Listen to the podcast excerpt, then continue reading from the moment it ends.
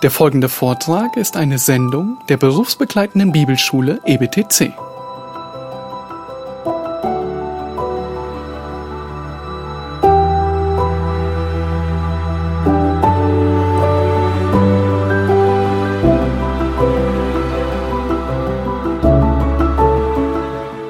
Der Sünder hat keinerlei Beziehung zu Gott. Er liebt Gott nicht. Gott ist ihm egal. Er will nichts mit Gott zu tun haben, nichts mit der, mit der Familie Gottes zu tun haben, nichts mit der Zukunft der Familie Gottes zu tun haben. Er will keine Rechenschaftspflicht gegenüber Gott haben, will kein Interesse an Gott haben, will sich Gott in keinerlei Weise unterordnen. In keinerlei Beziehung irgendeiner Art. Und er hat nicht mal eine. Er hat überhaupt keine Beziehung. Und Gott lässt den Sünder gehen und er duldet die Schmerzen zurückgewiesener Liebe. Und das ist, wie wir in Römer 1 lesen, ist noch sehr präsent, Sam. Gott hat sie, was, dahingegeben. Er hat sie dahingegeben. Dreimal sagt er das, dahingegeben. Aber achtet einmal noch auf Vers 12 darauf, dass er sein Hab und Gut unter ihnen aufteilte. Wir haben zu diesem Zeitpunkt immer noch zwei Söhne in dieser Geschichte, denn nach der Aufteilung war dem anderen Bruder klar, was sein Teil war. Und so erhielten sie beide ihren Anteil, obwohl ich sagte, das sei selten und es gebe kein Gesetz, das das verbiete, was er sehr, sehr, war sehr, sehr ungewöhnlich, dass so etwas geschah, dass der Vater das tatsächlich aufteilte. Und es könnte niemals unter diesen Umständen mit dieser Art von Sohn geschehen, der solch eine Forderung stellt. Nun, das jüdische Gesetz besagte, laut der Mishnah, und ihr wisst mittlerweile, was das ist, wenn so etwas geschah, wenn ein Vater sich dafür entschied, mussten die Söhne den Besitz behalten, bis ihr Vater starb, und erst dann konnten sie damit tun, was sie wollten. Nun, bis zu jener Zeit überwachte der Vater noch immer wie sie den Besitz verwalteten. Und der Vater hatte ein Recht auf alles, ich habe es gerade schon gesagt, was daraus an Einkommen hervorging. Aber das hätte gewiss nicht in die Pläne des jüngeren Sohnes gepasst. Warum? Er wollte weg. Er wollte seinen Willen und er wollte ihn sofort. Nun, der erste Schritt bestand darin, den Vater zu veranlassen, das Vermögen aufzuteilen. Schritt zwei in Vers 13 ließ nicht lange auf sich warten. Und da heißt es, und nach vielen Tagen, damit beginnt die zweite Sache, über die wir heute nachdenken wollen, in dieser Geschichte. Erstens die schändliche Forderung. Zweitens eine schamlose Rebellion. Eine schamlose Rebellion. Und nicht lange danach, Vers 13, nicht viele Tage später.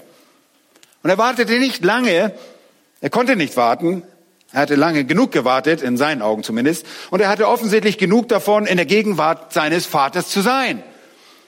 Und er hat genug von Rechenschaft und Beziehungen mit der Familie. Er empfindet keine Liebe für seinen Vater. Und er überfindet auch absolut keine Liebe für seinen älteren Bruder. Null, nothing, gar nichts, nichts da.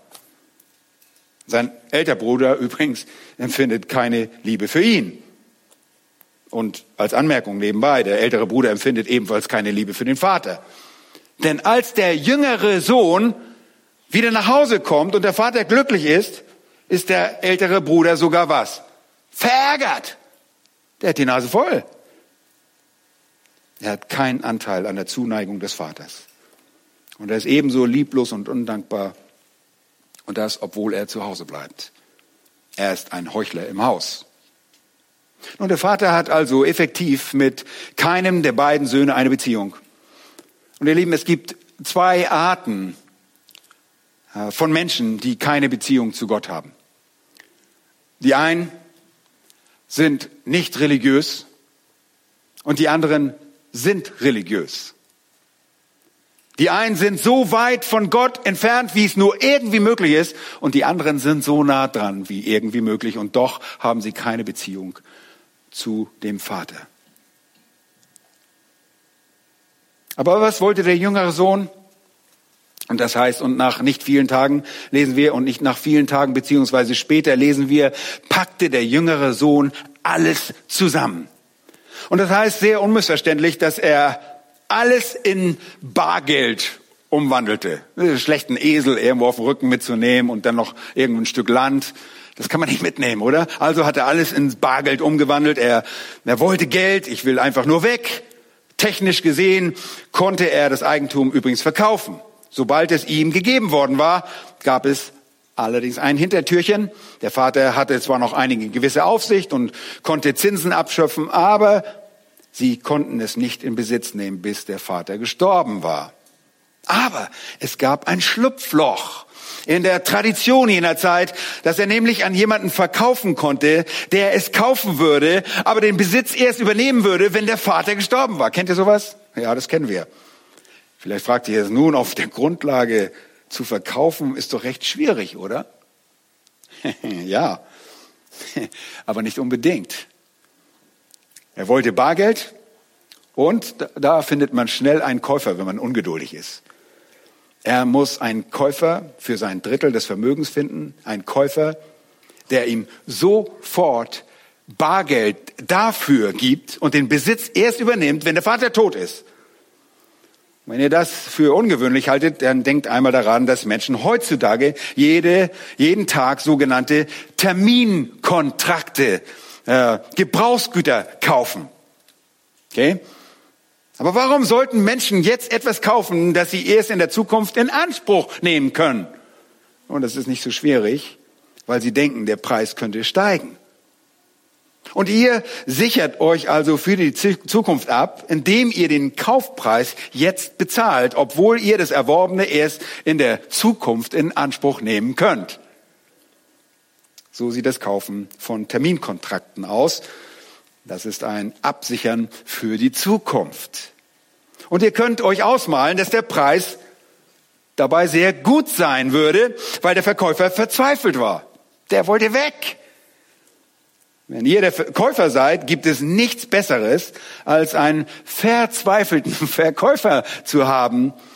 Jemanden, der weg will, der schnell Cash haben will, der Bargeld haben will. Nicht Viele Tage danach heißt es, er will alles in Bargeld verwandeln, sein Besitz kann verkauft werden und das bedeutet Gebäude, Landtiere, was auch immer es war, er bekommt das Bargeld auf der Stelle. Und was auch immer es verkauft, was er immer verkauft hat, er kann Besitz nicht mitnehmen, bis der Vater stirbt. Und natürlich gibt es Menschen, die froh wären, das zu tun, weil es wie ein Ausverkauf nach einem Brandschaden sein wird. Der Typ will weg, also greifen wir zu. Er will sofort weg. Er akzeptiert einen niedrigen Preis und irgendjemand ist sehr glücklich, an dem Wert des Besitzes festzuhalten und einfach die Jahre abzuwarten, bis der Vater dann gestorben ist. Nun, das ist die Torheit des Sünders. Er will weg von Gott und er will sofort weg. Er will keine Rechenschaftspflicht gegenüber Gott.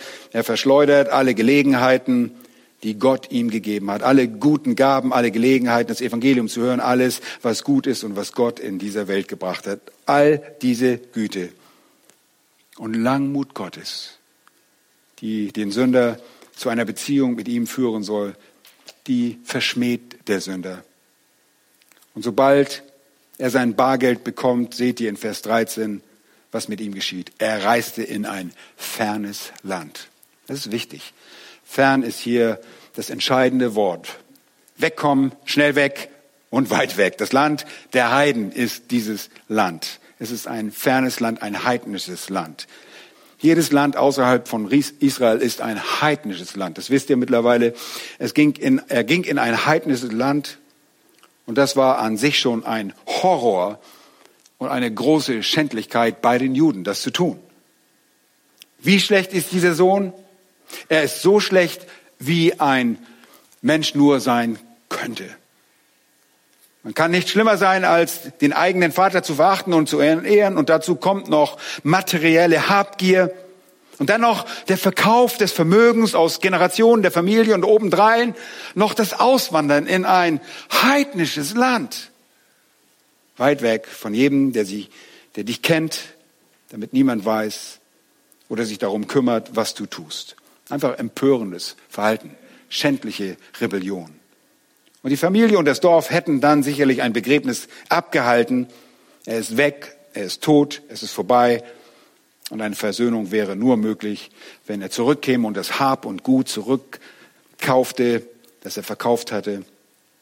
Und müsste zurückkommen und wirklich es zurückkaufen. Übrigens, wir stellen uns die Frage, wo der ältere Sohn bei all dem ist.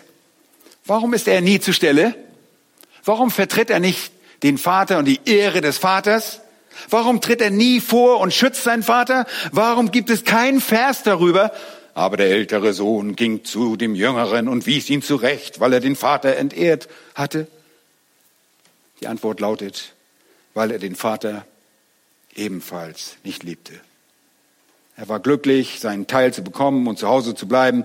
Er verteidigte den Vater zu keinem einzigen Zeitpunkt und er empfindet keine Liebe für diesen Vater. Und das werden wir noch sehen. Nun, die ganze Szene ist von Schande erfüllt. Es ist eine vollkommene, wie würde man heute sagen, dysfunktionale Familie. Ein liebender, großzügiger Vater, der seinen beiden Söhnen enorme Geschenke gemacht hat.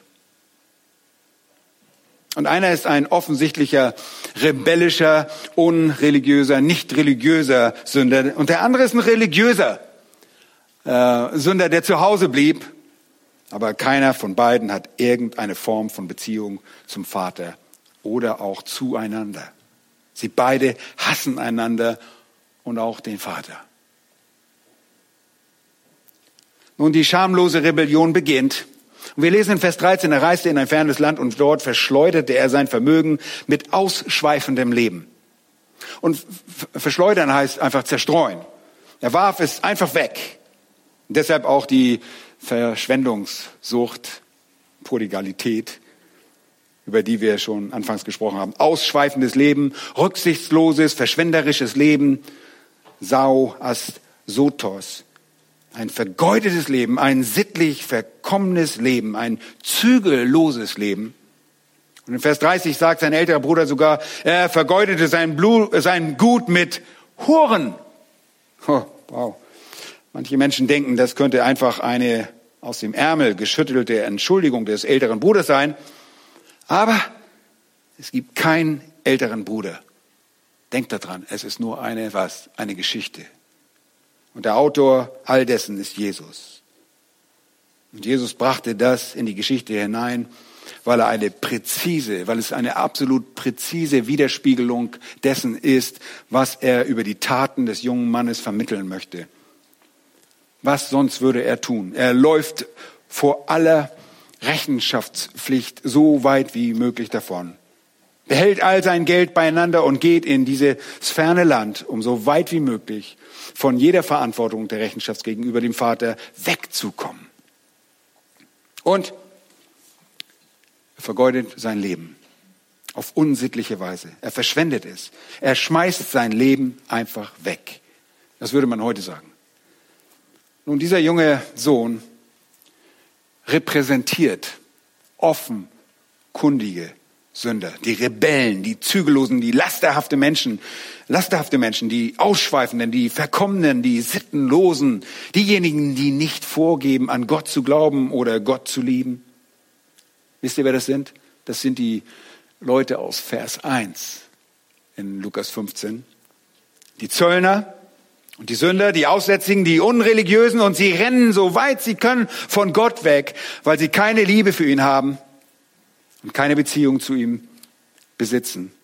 Sie wollen nichts mit seinem Gesetz, sie wollen nichts mit seiner Herrschaft zu tun haben. Sie leben jede Rechenschaftspflicht, sie lehnen jede Rechenschaftspflicht ihm gegenüber ab. Sie überschreiten die Schwellen der, der Gotteshäuser nicht. Sie sind nicht daran interessiert, sich selbst den Erwartungen anderer Menschen auszusetzen. Kennt ihr solche Rebellionen aus eurem Leben? Ich denke, einige würden laut antworten, ja. Aber Sünde endet nie so, wie es auf den ersten Blick aussieht. Vers 14, nachdem er aber alles aufgebraucht hatte, das ist quasi eine Einführung zu der Tatsache, dass er bei seiner Ankunft in dem fremden Land ein Bonze war, der richtig viel Kohle hatte. Eine Finanzhyäne. Der Neuling in der Stadt mit dem großen Bankkonto, er war ein recht, ein regelrechter Geldsack. Und er hatte einen Haufen davon. Und er kommt in die Stadt, feiert ausgiebig und wirft mit seinem Geld um sich. Und er lockt sicherlich alle möglichen Leute an, die von seiner Großzügigkeit profitieren. Abstauber und Schmarotzer. Ich sage immer, da wo, die, wo das Aas ist, da sammeln sich die Geier. Da waren alle Geier, die wollten daran teilhaben. Sie waren Schmarotzer seiner törichten Großzügigkeit. Und er umgibt sich mit dem Gesindel und mit dem Abschaum und zwielichtigen Erscheinungen. Und das Geld, ihr Lieben, was macht das Geld? Das vermehrt sich. Nein, es geht ihm aus. Das Geld geht ihm aus. Er hatte alles ausgegeben, wie wir in Vers 14 leben, und das ist seine Schuld. Und das ist drittens der schändliche Absturz. Der schändliche Absturz. Eine gewaltige Hungersnot kam über jenes Land. Das ist nicht seine Schuld, aber so ist das nun einmal im Leben. Manche Dinge sind unsere Schuld und andere nicht. Aber das Zusammenspiel dieser Dinge kann verheerend sein. Und so ist das Leben. Und es gab eine gewaltige Hungersnot in jedem Land. Nun, ihr seid nicht vertraut mit dem, was es Hunger, äh, was Hunger ist. Ich auch nicht. Müssen wir zugeben. Was ist eine gewaltige Hungersnot? Wie verhalten Menschen sich in einer gewaltigen Hungersnot? Ich meine, nicht eine kleine. Hier steht eine gewaltige Hungersnot. Eine gewaltige Hungersnot sagt unser Herr. Hier ist eine eindrückliche Beschreibung einer Hungersnot aus dem 19. Jahrhundert. Hört euch das mal an. Vielleicht wollt ihr auch eure Ohren zuhalten. Aber so sieht es aus. Und die Beschreibung ist ziemlich charakteristisch für das, was bei einer Hungersnot vor sich geht. Und das würde so in einem Dorf geschehen. Das wäre es, was die Menschen, die Jesus zuhörten, mit ihren Empfindsamkeiten auch sehr wohl verstehen würden. Und die Zuhörer würden sich zum Beispiel an die Zeit erinnern, als Israel belagert wurde. Wir lesen davon im Alten Testament von der Belagerung Israels und Frauen ihre Plazenta, guten Appetit, und schließlich ihre eigenen Kinder aßen. Leben, das ist nicht so appetitlich. Weiß irgendwelche Verrückte essen sogar die Plazenta heute noch. Freiwillig. Aber das findet sich im Alten Testament. Das ist eine Hungersnot. Aber hier ist eine Beschreibung einer Hungersnot aus dem 19. Jahrhundert. Da heißt es, der Autor berichtet von Kindern, die in die Sklaverei verkauft wurden, damit sie nicht hungern würden. Er berichtet davon, dass jeden Morgen Männer tot auf den Straßen aufgefunden wurden. Und als die Zahl wuchs, verkündigte der Herrscher der Stadt, dass jeder Mann dafür verantwortlich sei, die Toten vor seinem Haus in den Fluss zu werfen. Und weil sie nicht all die Toten vor ihrem Haus haben wollten, würden die Bürger der Stadt die Toten vor die Häuser anderer Menschen schleppen. Also du bringst sie zu deinem Nachbar, damit er das entsorgen muss. Jeden Morgen würden in der ganzen Stadt Wortwechsel ertönen, während Männer sich darüber stritten, wo die Toten tatsächlich gestorben waren. Kleine Händler mussten Peitschen aus Nilpferdhaut in der Nähe haben um die rasenden Bettler abzuwehren, die sie körperlich angriffen und das wenige verschlangen, was sie in ihren Läden hatten. Kleine Straßenhändler würden sich auf ihre Waren werfen, wenn die armen Schlucker vorbeikamen, um etwas zu essen zu stehlen. Männer, die nachts unbewaffnet herausgingen, wurden angegriffen und aufgegessen. Streuende Hunde wurden getötet und roh gegessen. Schuhleder, verrottetes Fleisch und Müll wurden allesamt verschlungen. Palmen wurden gegessen. Familien in den Dörfern, die mit dem Tod konfrontiert waren, mauerten die Türen ihres Hauses zu und warteten in einem Zimmer auf den Tod, damit ihre eigenen Körper nicht von Hyänen verschlungen würden. Ganze Dörfer wurden auf diese Weise ausgelöscht. Ihr Lieben, das ist eine große Hungersnot. Etwas in dieser Art hätten die Zuhörer von Jesus im Hinterkopf gehabt, als er diese Geschichte erzählte. Und wir reden hier von einem Ausmaß von Verzweiflung, das über alles hinausgeht, das wir uns vorstellen können. Und hat also einige schlechte Entscheidungen getroffen, die schlimmsten, und die Umstände haben die Situation jetzt schlimmer gemacht. Und das ist der Tiefpunkt im Leben eines Menschen. Und das ist jetzt noch durch die Umstände viel schlimmer geworden. Das ist der schändliche Absturz eines Sünders. Und die Pharisäer und die Schriftgelehrten, die sich die Geschichte anhörten, spürten jetzt die Last des Horrors, des Lebens dieses jungen Mannes. Von einem wunderbaren Ort, bei einem liebenden Vater von einer großzügigen Umgebung ist er jetzt hier gelandet. Das ist der Tiefpunkt in seinem Leben. Absolute Verzweiflung. Er hat keine Familie, er hat niemanden mehr. Er ist in einem fremden Land und kann nirgendwo sich hinwenden. Alle seine Ressourcen sind aufgebraucht. Er ist bettelarm. Er ist einfach heruntergekommen. Er steht ohne jeden Cent da. Er ist allein. Ihr Lieben, die Party ist definitiv vorbei. Aber es ist immer, er ist immer noch nicht bereit, nach Hause zu gehen. Das war für ihn ein viel zu großer Schritt immer noch nicht bereit, sich vollkommen zu demütigen, zu Kreuze zu kriechen, zurückzugehen, die Schande, der Schande ausgesetzt zu werden, gedemütigt zu werden, seinem Vater zu begegnen und der Missgunst seines älteren Bruders, das war einfach zu viel. Das konnte er nicht. Und der ältere Bruder weiß, nachdem das Hab und Gut erst einmal aufgeteilt war, könnte er keine Ressourcen mehr aus dem anderen Drittel beziehen. Und somit würde er es er um das betrogen, was er bekommen würde und er steigert seinen Hass. Und so will der Gestandete mit nichts davon konfrontiert werden. Also tut er das, was Menschen so oft tun, wenn sie am Tiefpunkt angekommen sind. Am Ende von Vers 14 lesen wir, er ging an, er fing an, Mangel zu leiden. Zum ersten Mal kann er seine Bedürfnisse selbst nicht mehr befriedigen. Und das ist der Anfang. Und wie typische Sünder schmiedet er aus dem erstmal einen Plan A. Er ging hin und hängte sich an einen Bürger jenes Landes. Denn als erstes sagte er sich, ich brauche eine Arbeit. Ich muss wieder auf die Beine kommen. Und das ist typisch für den Sünder. Er rennt vor Gott davon, geht hinaus, lebt sein zügelloses, rebellisches Leben, sündigt über alle Maßen, endet am Boden und hat nichts vorzuweisen, ist vollkommen bankrott und ist nackt. Er ist heruntergekommen. Er wandelt durch die Straßen, er hat nichts, aber er sammelt sich, um wieder selbst auf die Beine zu kommen. Ich muss eine Arbeit finden und muss halt das erste Mal in meinem Leben arbeiten. Na gut, dann ist das halt so. Und sein Vorhaben führte nicht zum gewünschten Erfolg. Und das ist diese kleine Eskapade gereichte nicht zum gewünschten Glück. Er büßte das leichte, unkomplizierte Leben ein und er ließ einen liebenden Vater zurück. Stattdessen wurde sein Leben äußerst schwer. Er wollte uneingeschränktes Vergnügen. Er wollte Erfüllung seiner Lüste ohne Unterordnung und ohne Zurechtweisung. Stattdessen erlebte er Schmerzen und mangelnde Erfüllung, Einsamkeit. Wisst ihr, was das ist? Einsamkeit. Er war sogar mit dem Tod konfrontiert. Also ging er und hängte sich an einen Bürger jenes Landes. Und das Wort Bürger bezieht sich hier auf eine privilegierte Person. Nicht jeder war ein Bürger. Das bedeutet, man war privilegiert und wurde von der Gesellschaft geehrt und auf der Stadtrolle, dem Stadtbuch eingetragen. Und er fand jemanden, der etwas betucht war, ein Bürger, und hängte sich an ihn. Oh, das ist ein, ein tolles Wort. Äh, Kolao, hängen, kleben. Er klebte sich regelrecht an diesen Typen. Er klammerte sich an diesen Menschen. Ich bin mir ziemlich sicher, dass hier impliziert wird, dass dies nicht die Idee jenes Bürgers war, sondern dass er diese Idee hat, sich daran zu hängen.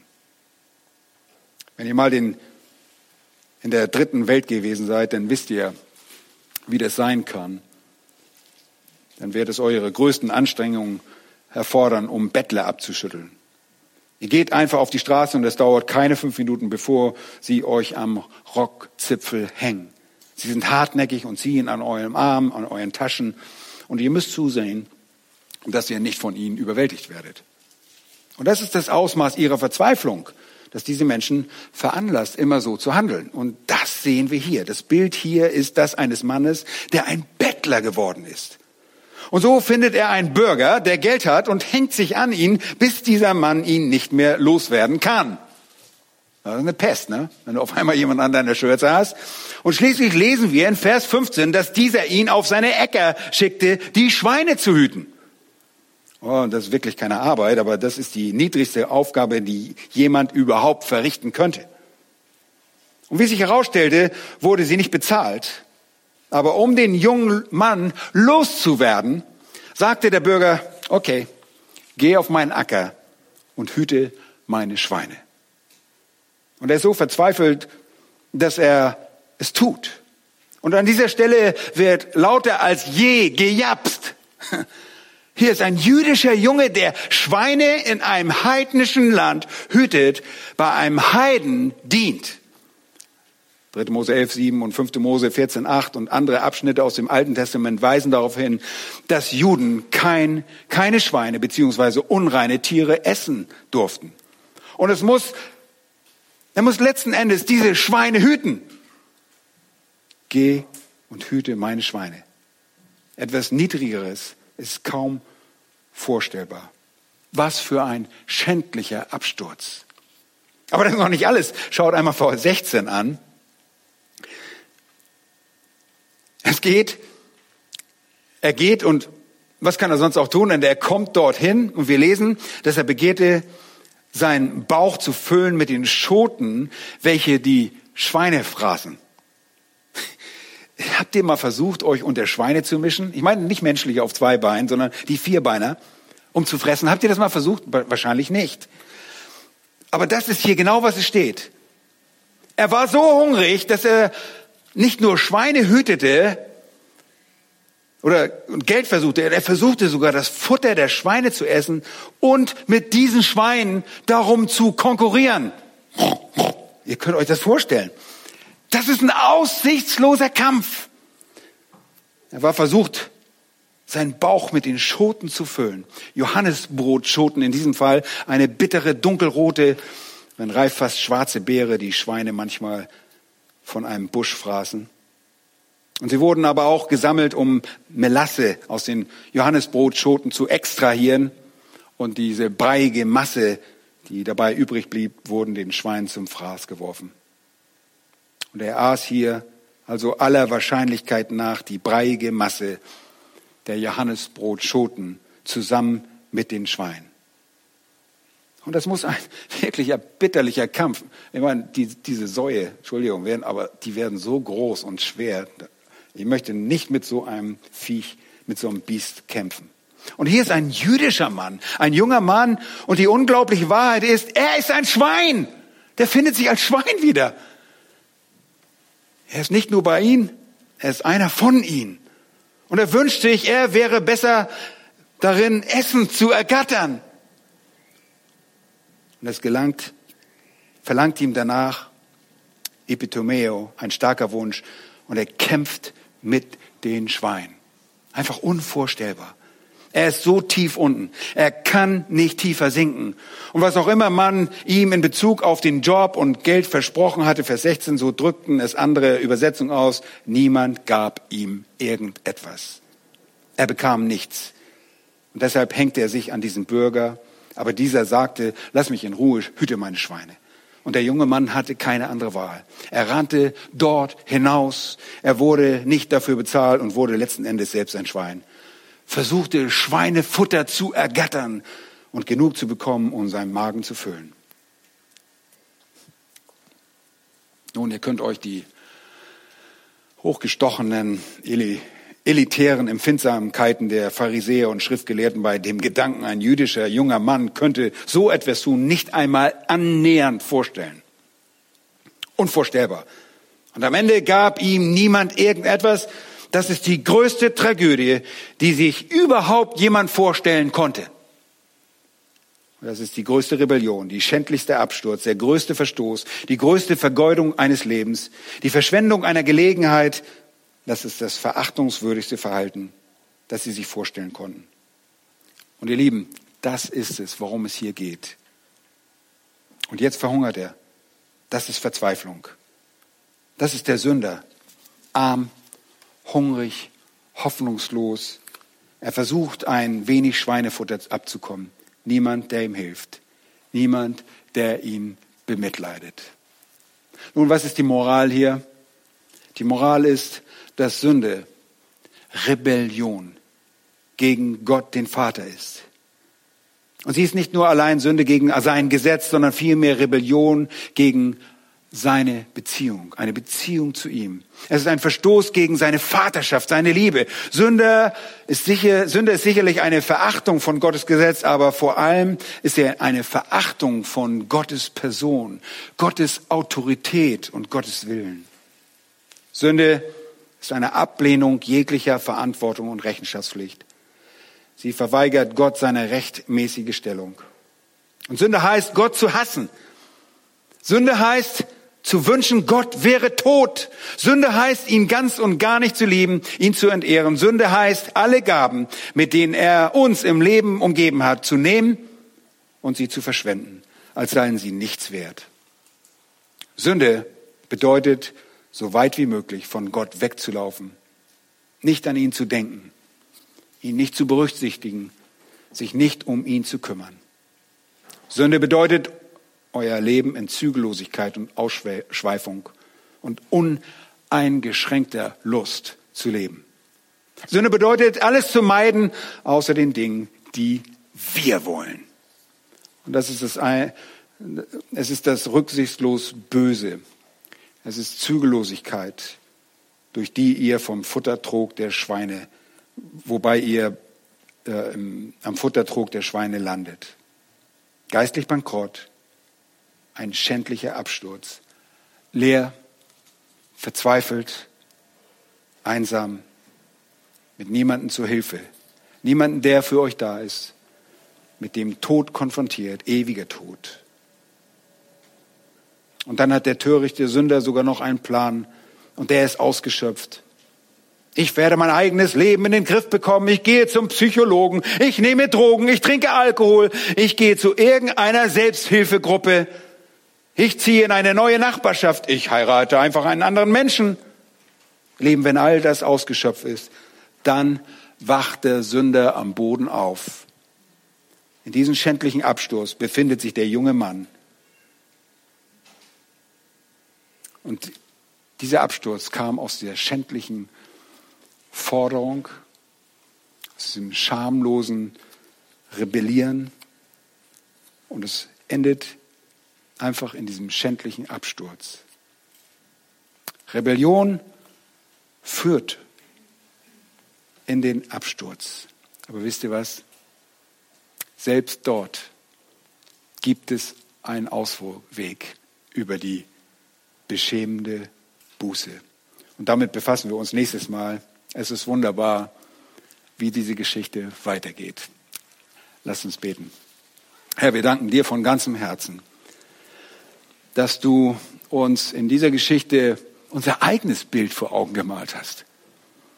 Herr, ohne dich haben wir den Begierden unseres Fleisches gefolgt. Wir waren Kinder des Ungehorsams, Kinder des Zorns. Wir haben nach dem gelebt, was uns gefallen hat. In Rebellion haben wir uns gegen dich erhoben, sind weggelaufen von dir, wollten nicht, dass du unser Leben in irgendeiner Art und Weise kontrollierst. Dabei bist du der liebende Vater, der nur das Beste für uns will, der alles bereitgehalten hat für uns, was wir brauchen zum Leben. Danke für deine Treue. Danke, dass du uns das vor Augen malst und dass du diese Geschichte nicht an dieser Stelle aufhören lässt, sondern dass es einen Weg zur Umkehr gibt für die abscheulichsten, die schlimmsten Sünder. Danke für deine Treue. Amen.